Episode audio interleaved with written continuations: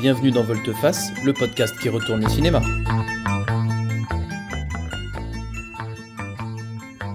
C'est le rendez-vous qui cherche ce que les films révèlent de nous et du monde qui nous entoure.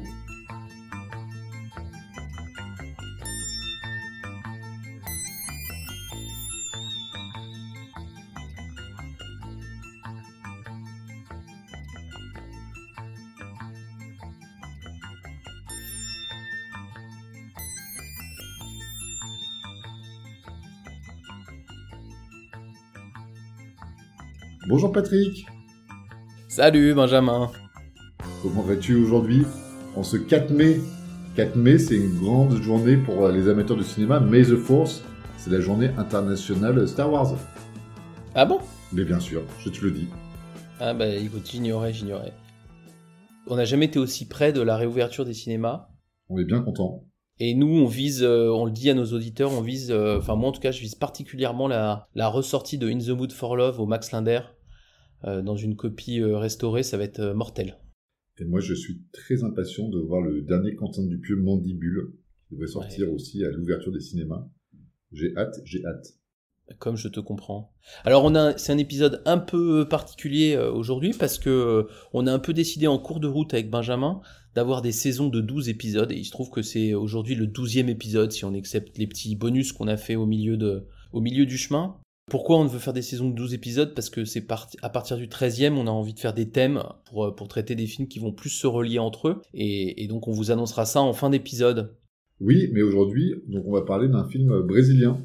Et oui, parce que sans avoir vraiment cherché à faire des thèmes sur notre première euh, saison, on a quand même fait un gros voyage euh, dans le monde, puisqu'on a été pas mal en Asie, en Inde et au Japon. On a été en, en Amérique, euh, au Liban même. Voilà, on a été en Italie et en France. Et du coup, on s'est dit que aller en Amérique du Sud, c'était une bonne idée. Effectivement, c'est une bonne idée. Et c'est surtout un film qui parle de violence, qui était finalement une thématique assez prégnante de cette première saison. Exactement. Mais oui, parce qu'aujourd'hui, on parle de Bakurao, qui est un film de 2018 réalisé par Kleber Mendoza Filo et Giuliano Dornels, avec Barbara Collen, Thomas Aquino, Sonia Braga et Udo Kier.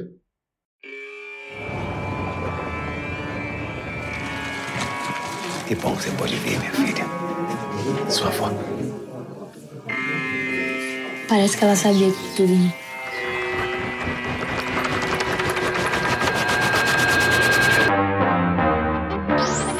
Dois motoqueiros de trilha indo para Bacurau. Devem estar por aí em 12 minutos. Tu viu alguma coisa estranha na estrada, não? Não, não vi não. Por quê? É engraçado, o povoado não tá nem no mapa, né? Como não tá no mapa? É Bacurau. A gente vai morrer.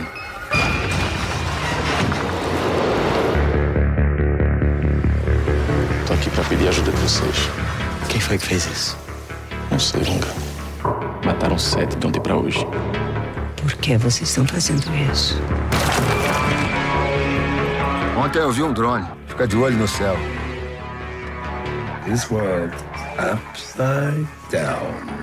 Donc Patrick, peux-tu nous faire le pitch de Bakurao Alors Bakurao, au-delà d'être un film brésilien, donc c'est une jeune femme qui revient dans son village dans le Pernambouc, et c'est un village assez isolé, elle va retrouver sa communauté, on va en reparler euh, pas mal de cette communauté, mais il se trouve que assez vite on va se rendre compte qu'il se passe des événements un peu bizarres et un peu inquiétants, euh, l'eau qui est coupée, euh, le, le, livreur d'eau du coup qui est attaqué et sur qui on tire, et puis tout un tas d'événements, et on va s'apercevoir assez vite qu'en fait le village est attaqué et qu'il a été vendu probablement par les autorités pour être un espèce de proie de chasse pour des touristes américains.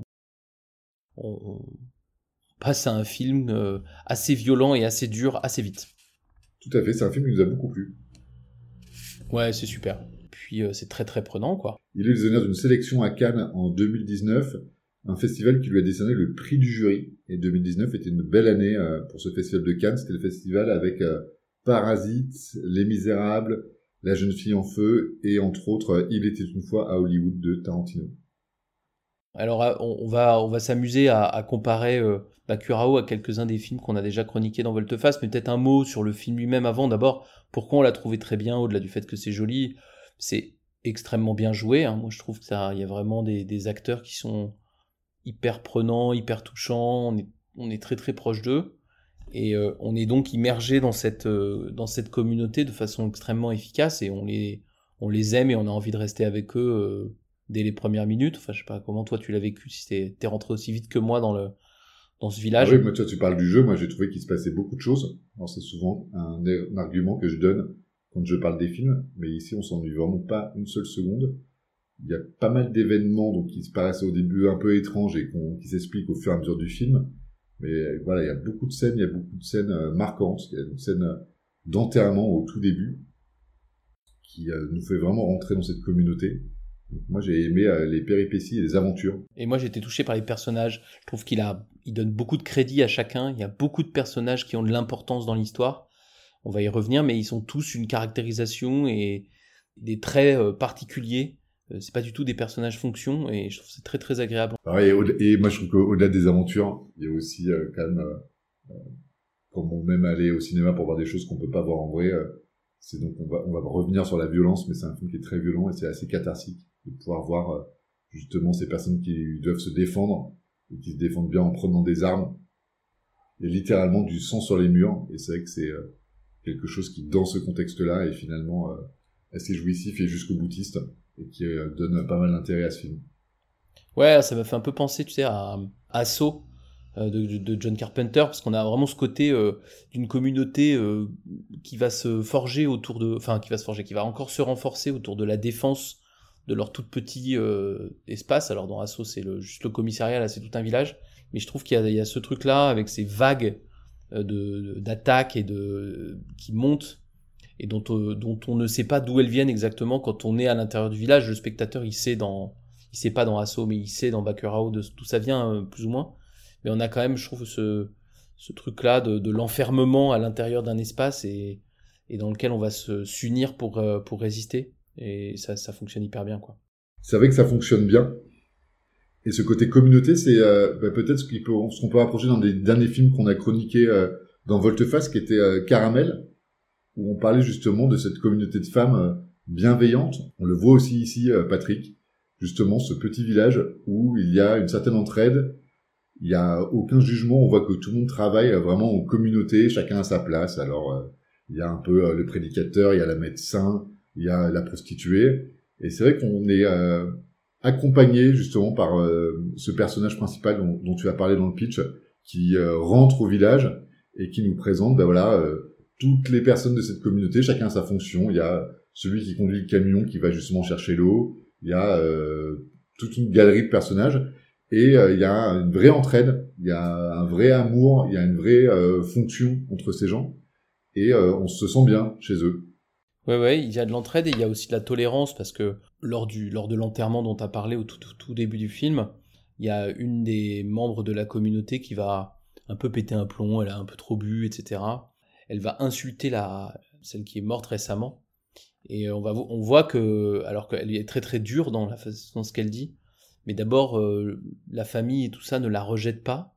Et un petit peu plus tard dans le film, elle va s'excuser et on, va comprendre que il y a quelque chose dans cette euh, communauté qui les, qui les unit, qui est un peu plus que les paroles euh, qu'on peut échanger et qui est un peu plus que, que ça. Et ça, je trouve c'est assez fort. D'ailleurs, ils ont un petit rituel. Alors, ça doit être une drogue, un espèce de psychotrope qu'ils prennent, qui a l'air de les, unir entre eux, tu sais, comme un rite qu'on peut avoir dans certaines, dans communautés, sans, complètement le comprendre, mais on sent qu'il y a quelque chose de très très profond qui les unit.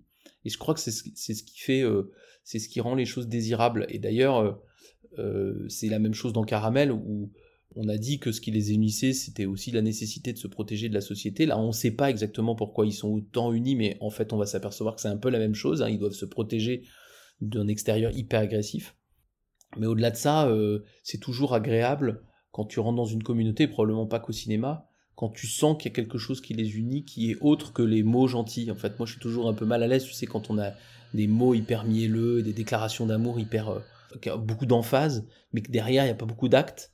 Et là, on est dans deux communautés, celle de Caramel et celle de Bakurao, où les mots sont ce qu'ils sont, ils sont parfois durs, ils sont parfois violents. Par contre, les actes sont hyper généreux. Du coup, ça fait des communautés hyper euh, attirantes, je trouve.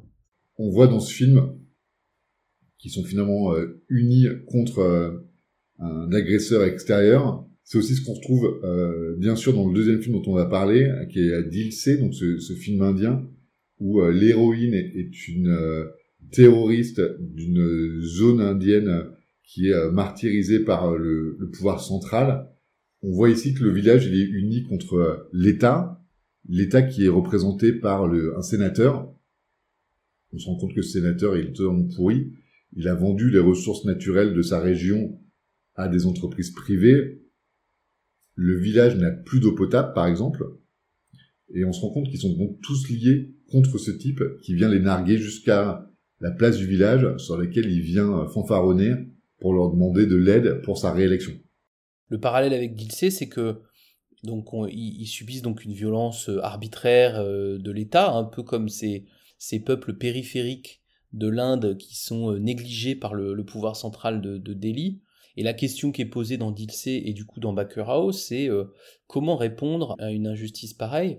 Dans Dilsey, ben, on a cette réflexion sur, le terrorisme.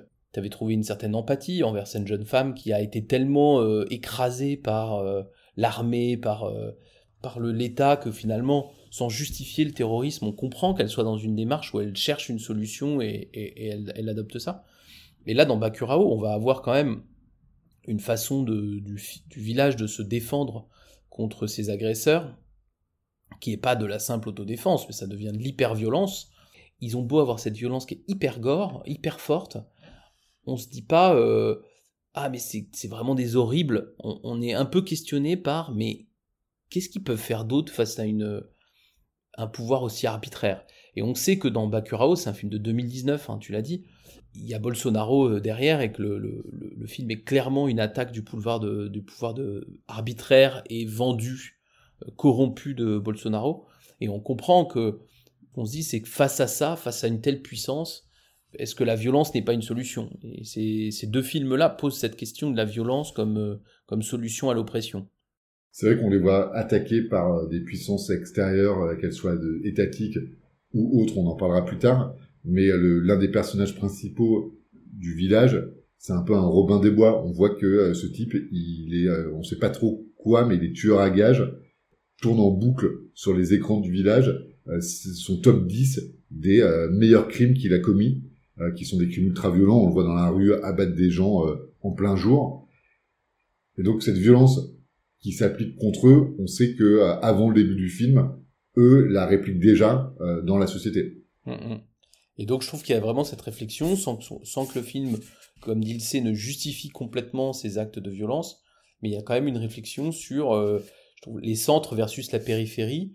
Hein, dans, dans Dilsey, on parle de Delhi, euh, là on parle de Sao Paulo, et à chaque fois on se pose la question, c'est est-ce que que peuvent faire ces périphéries éloignées, marginalisées, face à des centres de pouvoir aussi partials et arbitraires C'est très intéressant euh, de mettre ces deux films en parallèle sur cet aspect-là avec aussi euh, un peu un romantisme dans justement cette violence.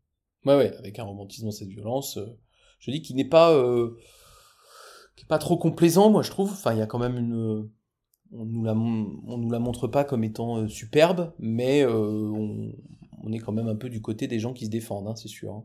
Oui, il y a, une certaine justification quand même. Ouais, oui, tout à fait. Alors le troisième film qui, qui ressemble, c'est peut-être d'ailleurs celui qui est le plus évident en termes, en termes formels, c'est NH10. Bah justement, NH10, il y a un peu, un peu ce côté combat, euh, combat de rue, sauf que lieu d'être dans la rue, il est dans une espèce de campagne. Donc là, c'est pareil. On a ces combats avec une violence très euh, premier degré, très, très, très simple, sans fioriture. Ces deux films vont positionner ces combats bestials dans des paysages assez libres, assez ouverts. Euh, donc ça, ils se ressemblent formellement quand même. Oui, c'est vrai. Alors pour revenir sur euh, NH10, c'était l'histoire d'un couple de la ville qui se trouvait pris dans une affaire euh, plutôt locale à la campagne. L'affaire tournait à l'affrontement, donc on voyait euh, des urbains versus des ruraux. Ici, moi, il y a une scène que j'ai adorée. je sais pas si tu l'as en tête, Patrick, mais donc il y a les agresseurs du village qui arrivent. Ils sont américains, on le sait, donc ils sont blancs, ils sont en treillis. Commencent par attaquer une maison qui est un peu isolée qui est euh, habité par un couple qui, alors on sait pas si c'est parce que c'est leur habitude ou si c'est parce que euh, il fait chaud, mais qui sont nus. Et donc il y a vraiment ce côté, euh, la force d'aujourd'hui attaque le jardin d'Éden. Moi j'ai vraiment vu ça comme ça. T'as le premier homme, la première femme, ils sont nus. On voit le gars, il, il jardine, mais il jardine même pas. Il fait ça, il a une serre dans laquelle il fait pousser des plantes et c'est des plantes d'agrément. Et c'est vraiment ben, comme dans NH10, la ville qui déboule avec euh, son caterpillar euh, dans la campagne, qui, sur des bons ou des mauvais prétextes, va commencer à vouloir tout désinguer. Et finalement, c'est pas si facile que ça.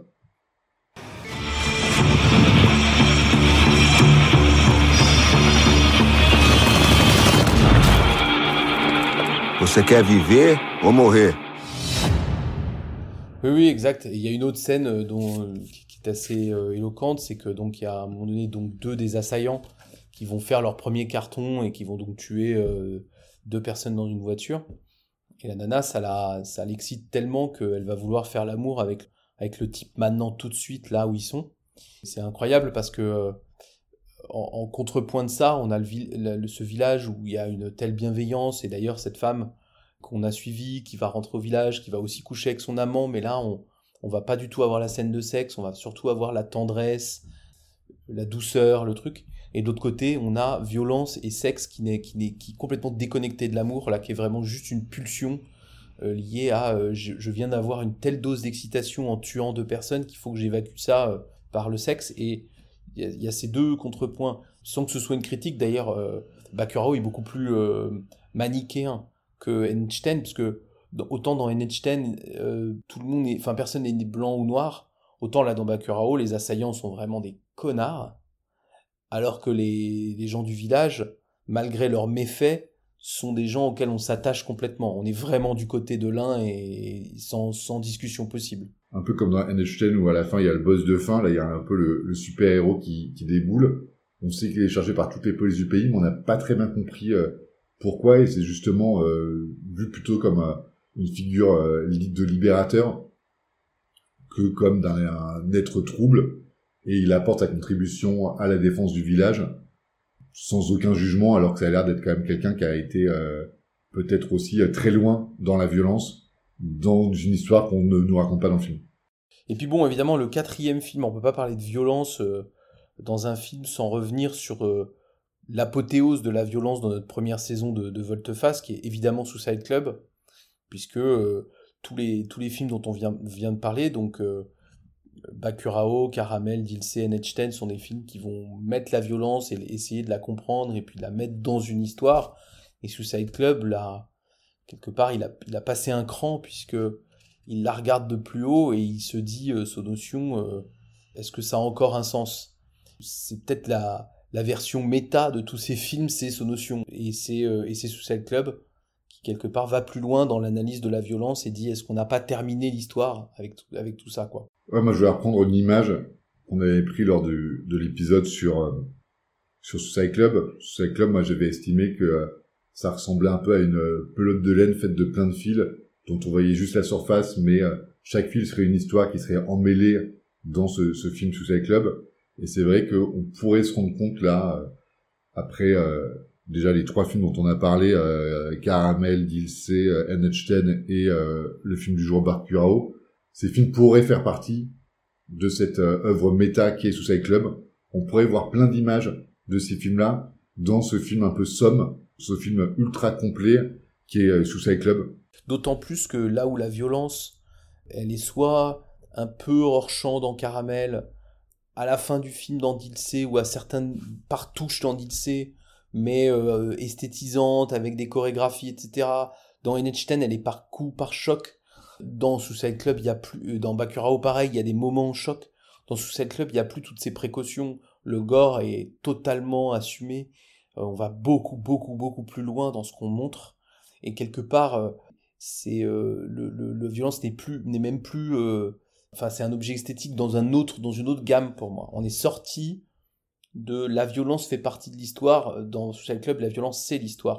Et c'est vrai que là où la violence dans Dilse, euh, NH10 et euh, Bakuao permet d'arriver à une conclusion, il n'y a pas de conclusion dans Suicide Club. Alors le lien, il est un peu, si vous regardez les films, hein, formellement, ça n'a rien à voir et tout. Hein, donc le lien, il est peut-être un petit peu tiré par les cheveux.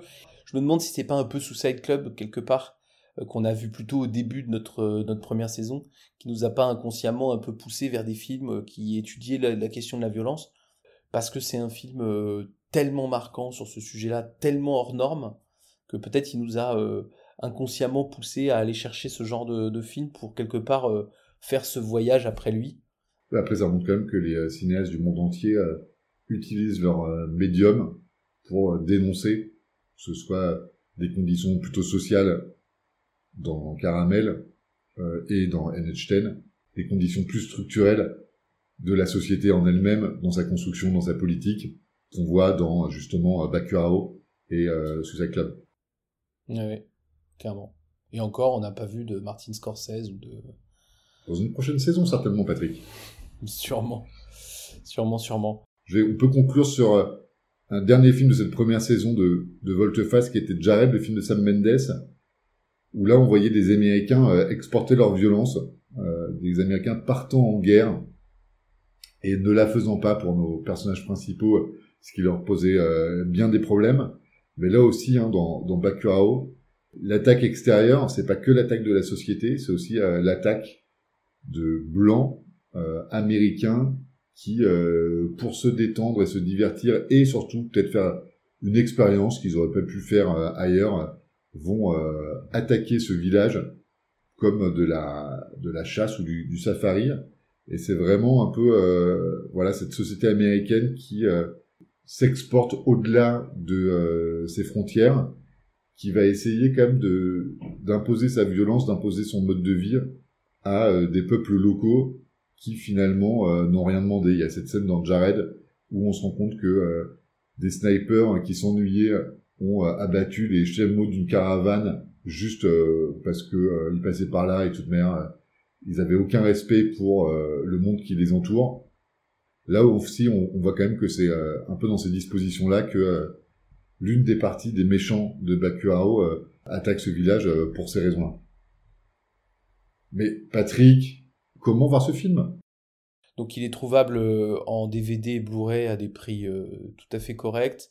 Il est en VOD, il n'est pas sur les plateformes de streaming, mais vous pouvez le trouver en VOD sur la plupart des plateformes. VOD sur Universiné, Canal VOD et Arte, entre autres. Franchement, c'est un film facile à voir. Et ben passons à deux rubriques de fin.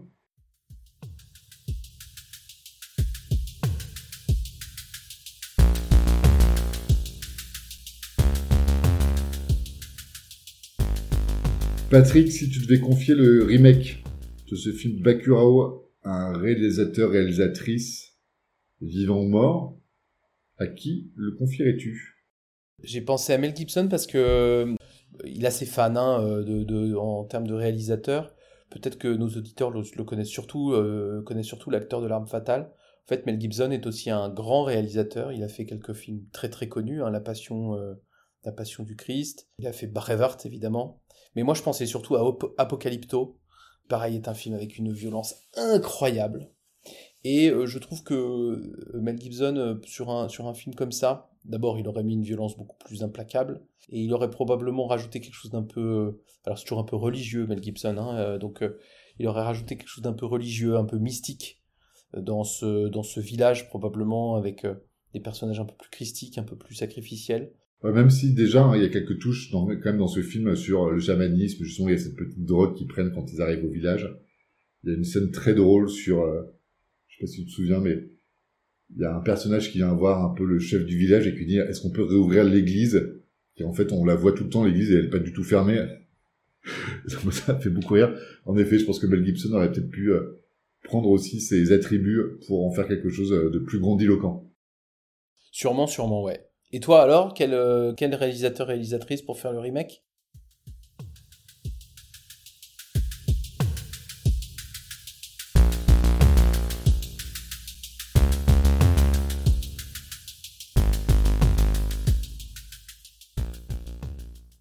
Moi, je confierais à un réalisateur qui a été révélé, en tout cas au public français, assez récemment, qui est euh, Jordan Peele, qui a fait euh, Get Out en 2017. C'est un film qui m'a beaucoup plu, que j'avais trouvé très efficace, qui jouait aussi euh, justement sur euh, la violence de classe, euh, sur euh, des effets un peu surnaturels.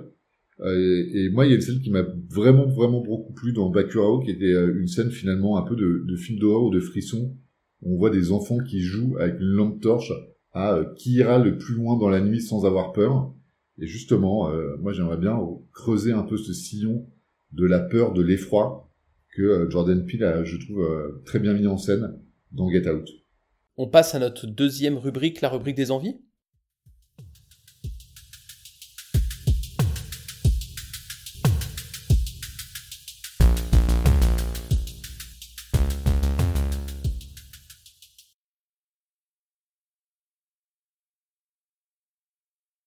Ça m'a donné envie de revoir un film que j'ai vu récemment. J'ai vu pendant le premier confinement de 2020, maintenant que ça devient un milestone important de nos vies. Un film qui s'appelle Heureux comme Lazaro de Alice euh, Rochevacher de 2018, donc qui est sorti un an avant Bakuao. Je sais pas si tu as vu ce film, Patrick. Pas du tout, non. Écoute, c'est aussi un film dans lequel une communauté est euh, mise à l'écart du monde et euh, un petit peu euh, martyrisée. Voilà, moi c'est le lien que j'ai fait avec Bakuao. C'est un film italien, donc moi qui m'a énormément plu. Et euh, pour l'anecdote, euh, donc on parlait de Bakuao qui était à Cannes en, en, 2019. Et en membre du jury, il y avait euh, donc cette réalisatrice italienne Alice Rohrwacher qui a réalisé donc ce film Heureux comme Lazaro que je vous conseille. Et toi, Patrick, que conseillerais-tu à nos auditeurs?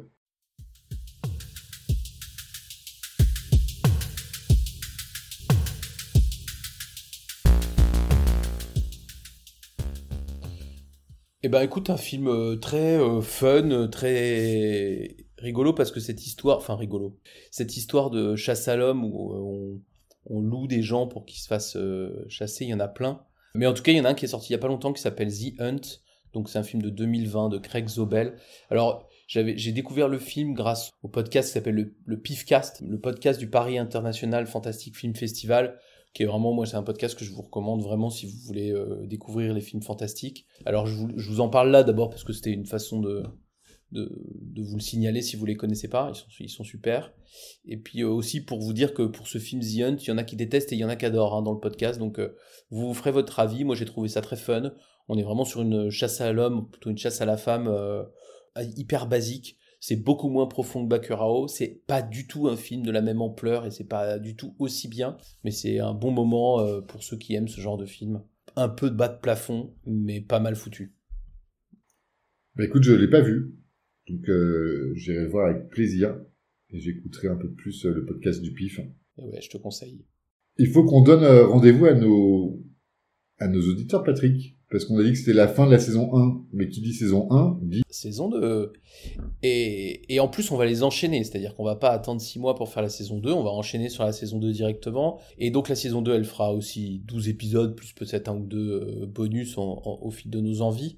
Et on a cherché un thème, on en a plusieurs en tête, et on en a retenu un qui a le mérite de pouvoir nous faire voyager très facilement, parce que c'est un thème universel. On a choisi de, de regarder des films d'amour après avoir fait cette euh, cette incursion avec beaucoup de violence. Et puis comme on va pas quand même faire 12 euh, comédies romantiques, on s'est dit qu'on allait euh, sélectionner des films où l'amour est un peu étrange, euh, dans des situations qui sont très loin de, de ce qu'on peut observer. Donc peut-être pas Pretty Woman, j'aimerais bien revoir d'ailleurs. écoute, peut-être, mais du coup on ne traitera pas Pretty Woman, mais voilà, on va essayer de regarder des, des histoires d'amour qui nous surprennent, et puis voir ce que ça veut dire plus globalement. J'espère que ça va vous plaire. Ouais. Super. Eh ben écoute, j'ai hâte.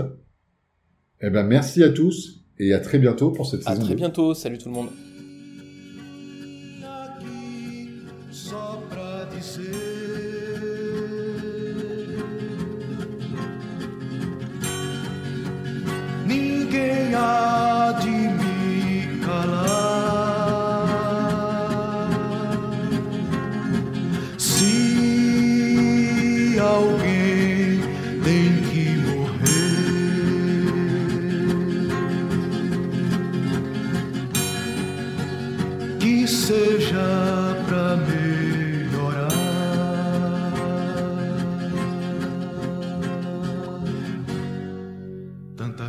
Para viver, tanta vida se acabar.